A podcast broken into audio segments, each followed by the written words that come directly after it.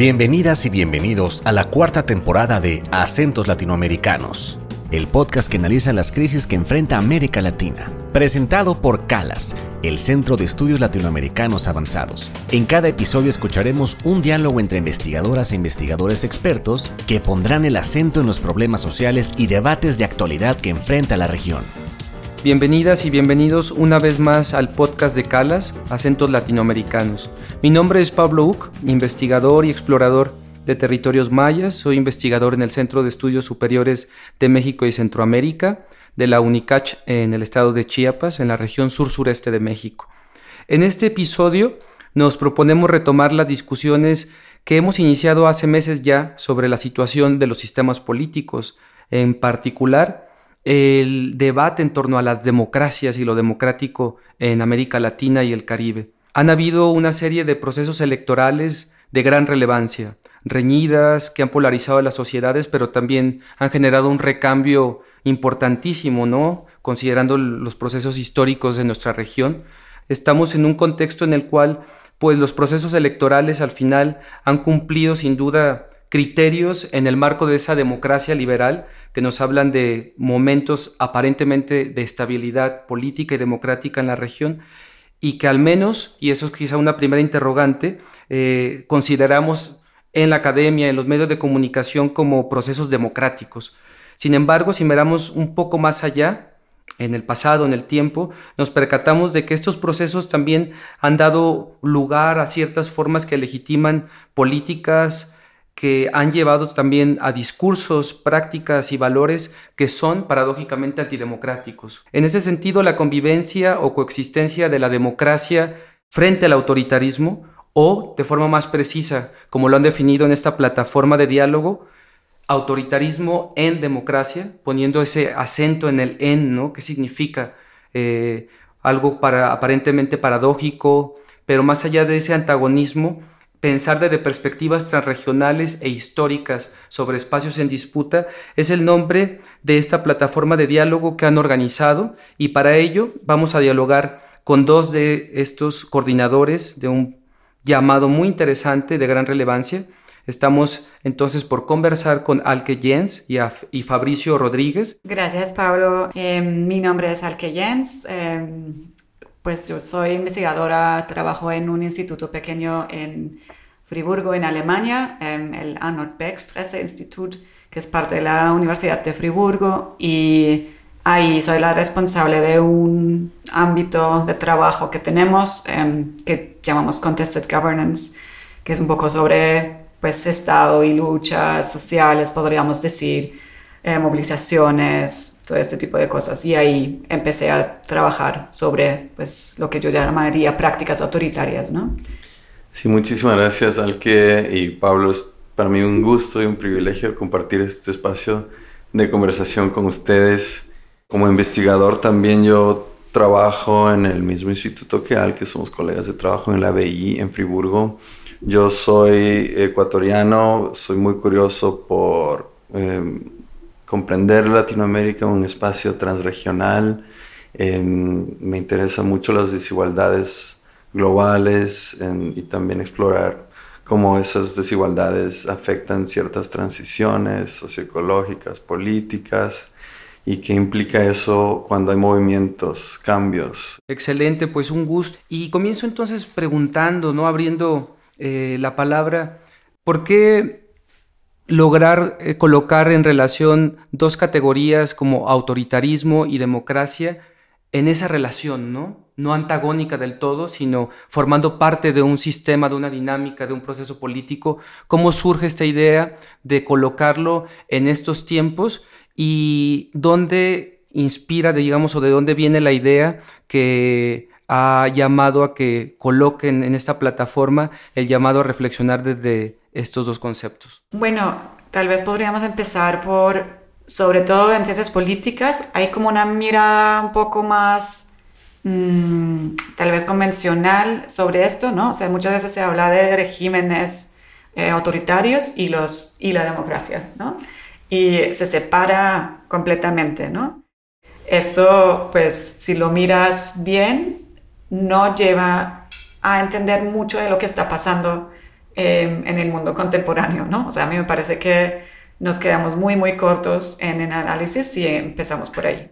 Sí, para mí ha sido también justamente conectar en un diálogo súper enriquecedor con la idea de que los conceptos que tenemos a disposición y que en parte nos formaron, yo soy politólogo y, y, y entonces como que las, las, herramientas que tenemos a, a, disposición y que también trasladamos a estudiantes cuando damos clases, como de nuestro caso, como que no son tan adecuadas para entender realidades más complejas. Entonces a partir de esa frustración, claro, también en la esfera pública de los debates, la idea de que cuando hay democracias formales ah, automáticamente se excluye eh, el autoritarismo como posibilidad mm, o cuando hay regímenes autoritarios también se excluye la posibilidad de que hayan fuerzas democráticas que puedan revertir ciertos eh, órdenes, ¿no?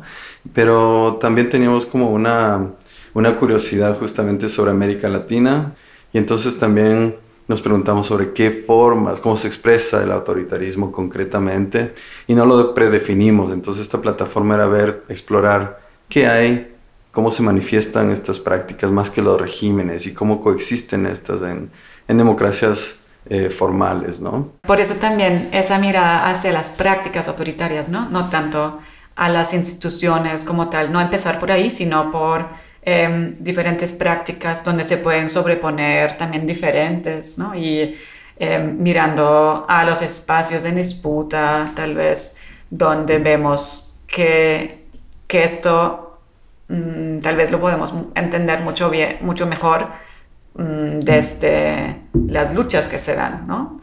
Parte de la historia latinoamericana, sin duda, en siglo XX ha sido la existencia de procesos dictatoriales en donde dábamos por sentado que justo su manifestación en la práctica política eran regímenes autoritarios, ¿no? Sin embargo, el proceso de la transición democrática, sobre el cual también se ha discutido mucho, aparentemente generaba la garantía de que el autoritarismo no tenía cabida.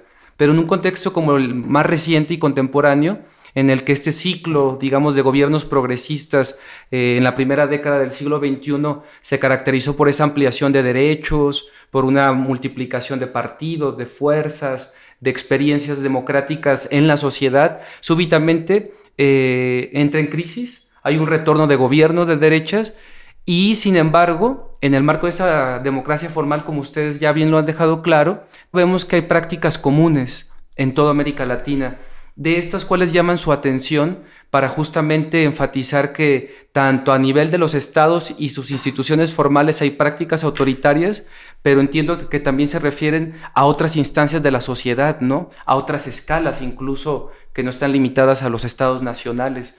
¿Ustedes cómo lo ven?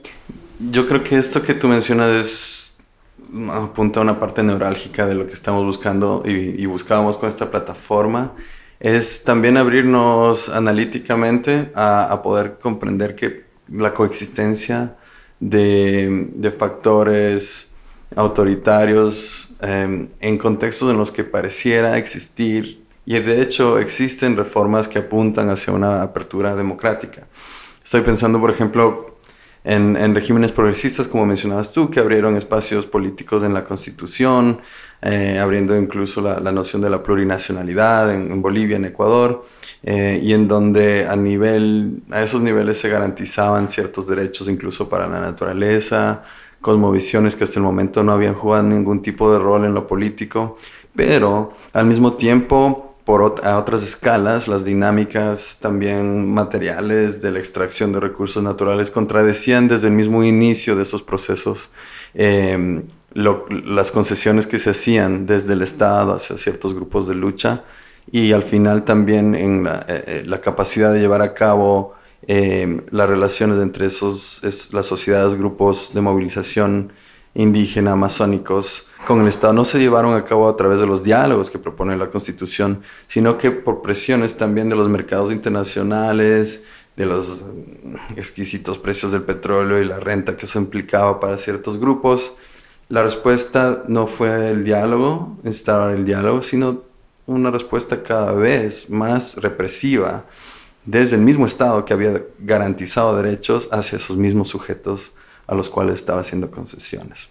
Eso es un área en donde yo pensaría que se puede explorar esas coexistencias. Y tal vez, o sea, ampliando esto, yo creo que también tenemos ejemplos donde, pues no tanto en los gobiernos llamados progresistas, pero en, en otros gobiernos que pues mucho más abiertamente están em, proponiendo algo más, digamos, a la derecha o, conservador, ¿no? Y, y, tal vez incluso abiertamente autoritario. Ahí esa, han hecho muy claramente cosas parecidas en diferentes países, ¿no? O sea, por ejemplo, que, que han usado desde los gobiernos fuentes legales para, para dejar em, afuera de, las, de, las, de los espacios de decisión a la oposición parlamentaria, por ejemplo, o la manipulación del poder judicial para excluir a, a opositores de ciertos mandatos, por ejemplo, ¿no? Y, pero también hay una dimensión de violencia física directa, que tal vez podemos regresar a esto después, que me parece importante resaltar. Y claro, algo de esto em, es, o sea, ha, ha, estado ahí, ¿no? O sea, no es algo nuevo, pero... Em, pero lo estamos observando, o sea, hay una agudización también de estos procesos, ¿no? Em, todo esto creo que nos, nos hace ver que la disidencia política o hacer oposición, ser activista política, se puede hacer algo, se puede tornar algo muy peligroso, ¿no?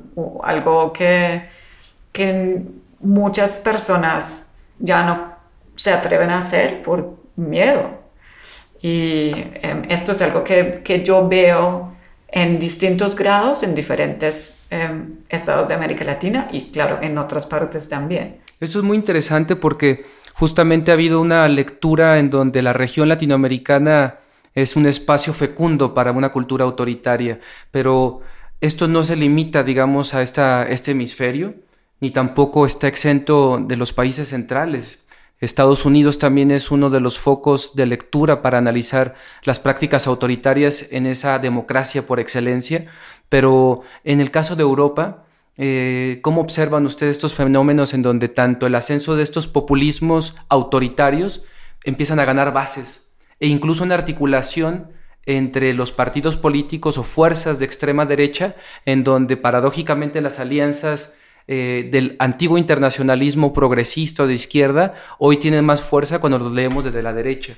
Mm, es, bueno, el hecho de que haya estas propuestas autoritarias em, también en, en países europeos, por ejemplo, me parece que habla de que justamente esa perspectiva de análisis tiene sentido, ¿no? Porque tienen base social y lo hacen y amplían sus propuestas dentro de la democracia. A veces, en el caso de Alemania, hay algunos de estas, o sea, hay algunos personajes em, que, que, realmente directamente están diciendo eso, que están usando la democracia, em, los espacios de la democracia, pero no la, no la quieren mantener, ¿no? O sea, esto son, son como discursos públicos que, que, que a, mi manera, a mi manera de ver muestran que tenemos que ir mucho más allá de, esta mirada de regímenes em, que, pues, que puede ser como,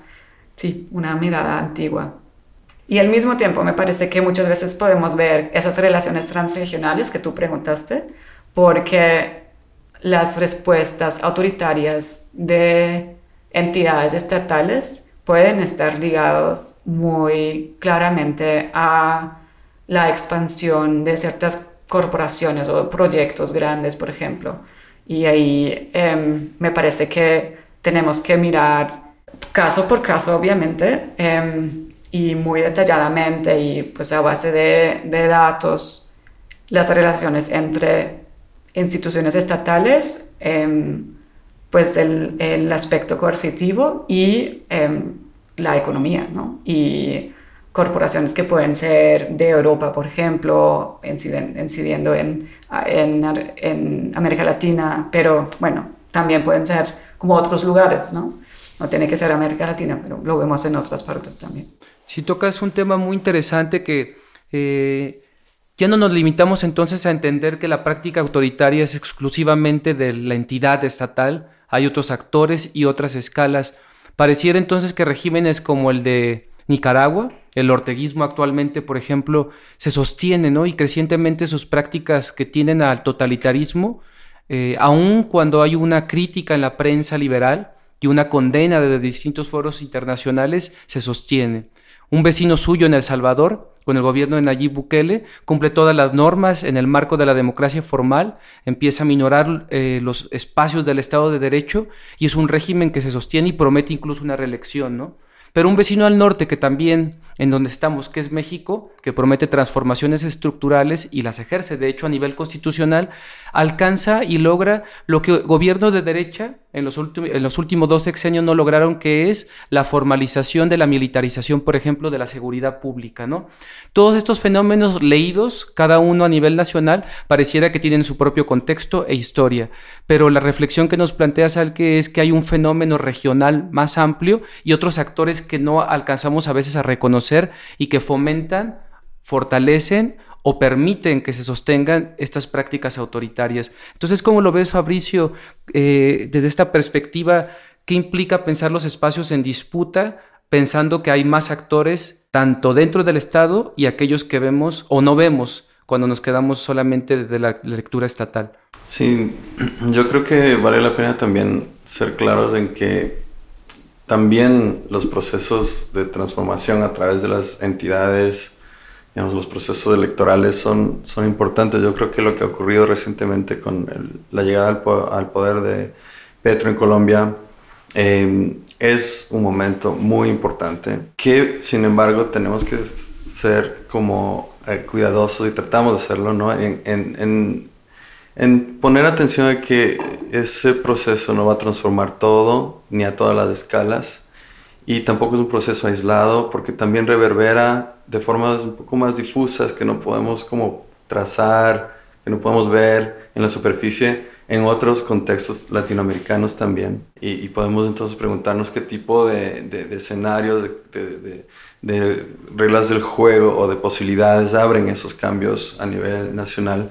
Pero, digamos, yo ampliaría incluso la, la visión de temporalidad y también de espacial de América Latina, vincularla no solo con los últimos sucesos traumáticos que han sido las dictaduras, por ejemplo, que marcan muchísimo de lo que muchas veces se llama como las democratizaciones inconclusas, ¿no? O imperfectas.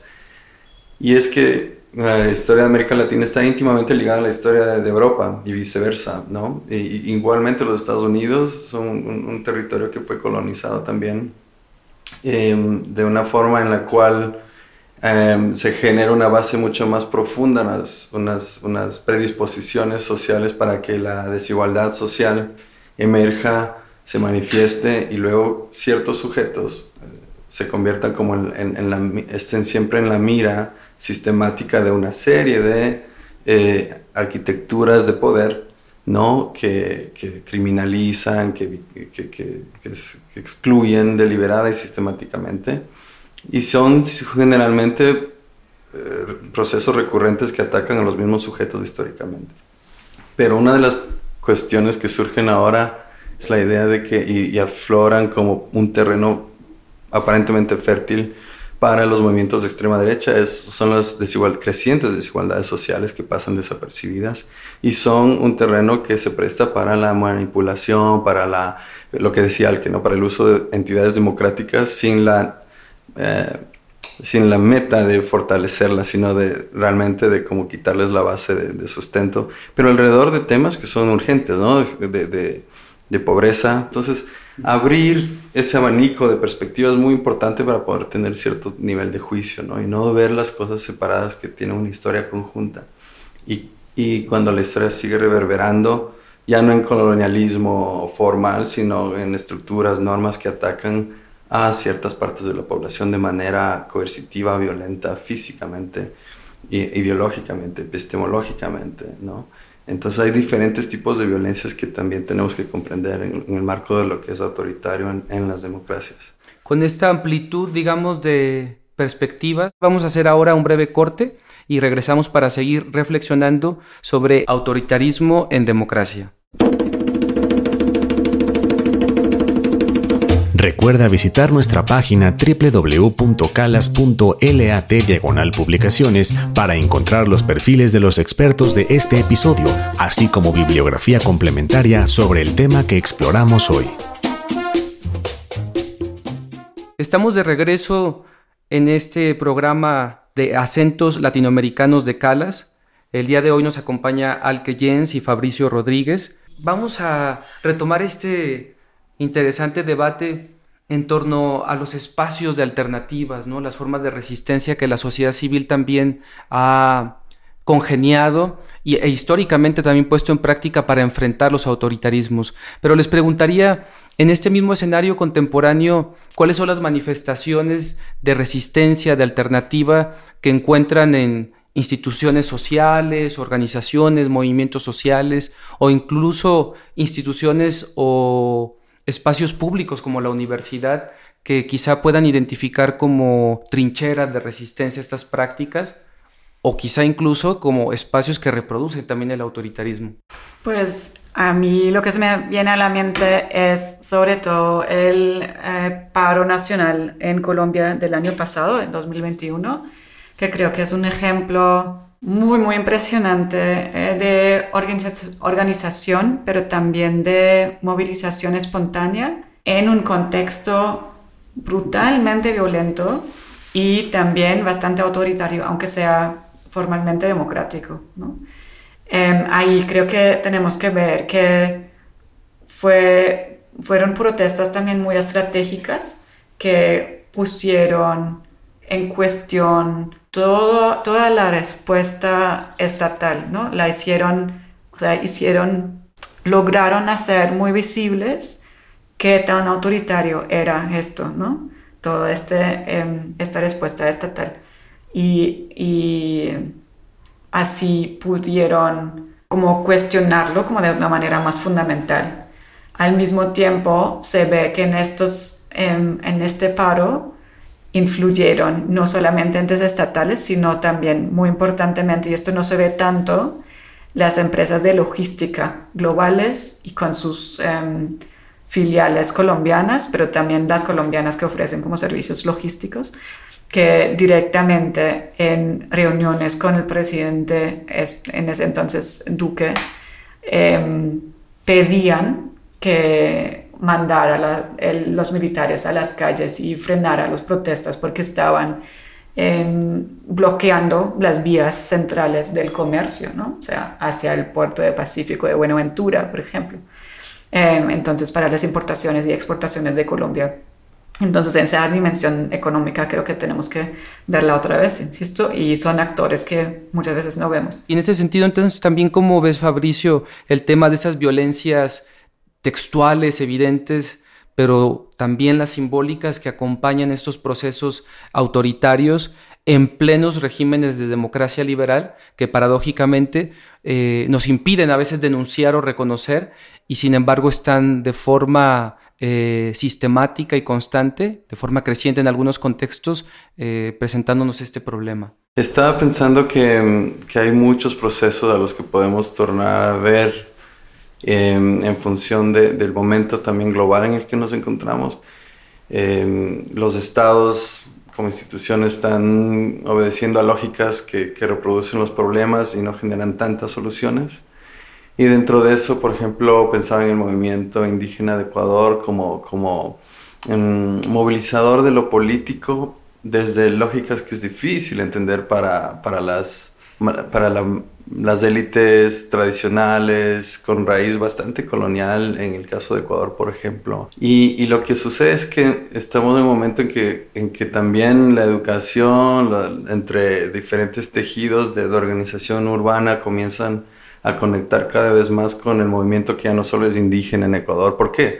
Porque las cosmovisiones, las propuestas, las, las epistemologías que son simbólicamente atacadas, ¿no? Como algo que no encaja en, la idea de la modernización y de la modernidad, pero en donde cada vez más eh, esas, movilizaciones logran como convencer a diferentes clases, a diferentes actores de la sociedad civil, porque hay una propuesta más que nos permite entender mejor los problemas por los que estamos pasando y también a, visualizar soluciones. Entonces, esas, eh, como tú decías, ¿no? hay una, una parte simbólica que, que, está bajo ataque muchas veces porque no es parte del imaginario hegemónico dominante y tiene una raíz colonizadora de que, que busca implantar la tecnología o ciertos tipos de tecnologías como la salida a las crisis. Y creo que, que la violencia estructural, militarizada hacia estos grupos específicamente, es realmente una respuesta al miedo de no poder gobernar con, con una base sólida. Entonces, a más de, de, hecho, es una paradoja, ¿no? más democracia desde las bases, más respuesta autoritaria desde quienes no tienen justamente esas bases plurales. Eh, si la complejidad del autoritarismo estando más allá de un mero régimen que podemos describir, encerrar, eh, está planteado con estos ejemplos que nos hablan de la complejidad también de estas prácticas manifiestas, algunas más simbólicas, otras más textuales. También el desafío está puesto en las formas de interpretar la democracia y lo democrático, ¿cierto? Y lo planteo para cerrar este diálogo, su opinión en relación con otras formas de entender lo democrático desde otras prácticas en donde ciertamente hoy las luchas de resistencia están más allá de meros nacionalismos o identidades cerradas, porque hablamos de movimientos en defensa de la vida y el territorio, en defensa de la madre tierra, por ejemplo, y desde ahí hay una reivindicación justamente de lo democrático sustancial, ¿no? Entonces lo planteo allí para conocer su opinión y esto también para cerrar. Eh, cómo lo plantean en el horizonte de lo futuro, ¿no? Yo creo que ahí Mm, hay muchísima propuesta o propuestas diversas desde América Latina, ¿no? Ahí están los espacios em, en autonomía, pues em, mucho de lo que se hizo más visible a nivel global por el zapatismo, em, por, sí, desde los 90, formas de organizarse políticamente que no necesariamente tienen que ver con el Estado, aunque no se desprenden, ¿no? Tampoco. Es que no son, no, no, es necesariamente ausencia de Estado, sino, em, pues ahí otra vez es algo relacional, ¿no? Y esto tenemos que entender, creo. Y ahí creo que están las propuestas, ¿no? De lo que nosotros en Europa podemos aprender muchísimo, porque ahí lo que no estoy viendo es unas propuestas mm, que llegan muy lejos de este, pues que tienen unas utopías, ¿no? Para una, un futuro emancipatorio. Es, ahí no hay una visión tan clara de la temporalidad hacia el, hacia el futuro, no, no lo veo. ¿Qué opinas, Fabricio? Bueno, en primer lugar me parece que, que que es importante tomar este tipo de mirada alrededor de las prácticas y es algo que, que yo personalmente le agradezco mucho a Alke que me ha ido como también contagiando de esto, ¿no? Que es una mirada mm, que es importante y, y también em, que se hace como cada vez más necesaria por el momento en que nos encontramos. O sea, Calas está enmarcado dentro de esta idea de, de afrontar la crisis, ¿no? y son crisis múltiples que cada vez se, se, se, refuerzan la una a la otra. Pero yo creo que tenemos que empezar por los mismos entornos donde nos encontramos, donde a partir de nuestra propia eh, posicionalidad y, reflexionar que de nuestras propias eh, historicidades contribuye a reforzar justamente esas, esas, esos fenómenos de crisis y cómo podemos nosotros repensarnos en, en la posición que tenemos, ¿no? Trabajar contra las jerarquías en el diálogo, que es lo que estamos haciendo, por ejemplo, desde la academia es algo que, podemos hacer hoy y es posible y creo que lo estamos como viviendo y eso ha sido muy enriquecedor, porque si entonces empezamos a valorar otras formas de comprender lo social, lo político, desde una mirada que cuestiona ¿no? los propios límites, abriéndose al diálogo plural, creo que ese es un paso fundamental para cualquier tipo de, de, cambios en un entorno más amplio.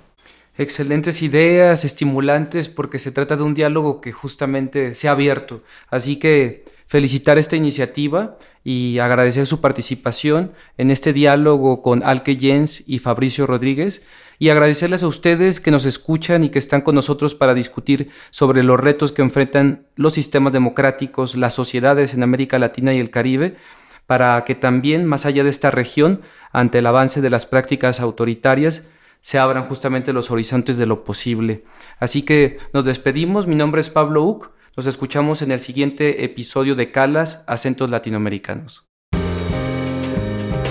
Calas, Acentos Latinoamericanos es una producción del Centro María Civil Amerian de Estudios Latinoamericanos Avanzados. Olvia A. Maesterra Sierra es nuestra productora general. La producción ejecutiva corre a cargo de Jogen Kemner. La edición es de Mitzi Pineda y la música y postproducción en nuestros episodios pertenece a Carlos López. Escucha nuestros episodios cada dos semanas en tu plataforma de podcast favorita. No olvides visitar nuestra página www.calas.lat para acceder a contenido extra de este episodio y seguirnos en redes sociales. Nos puedes encontrar en Facebook, YouTube, Instagram y Twitter como arroba calacenter. Nos vemos muy pronto. Hasta la próxima.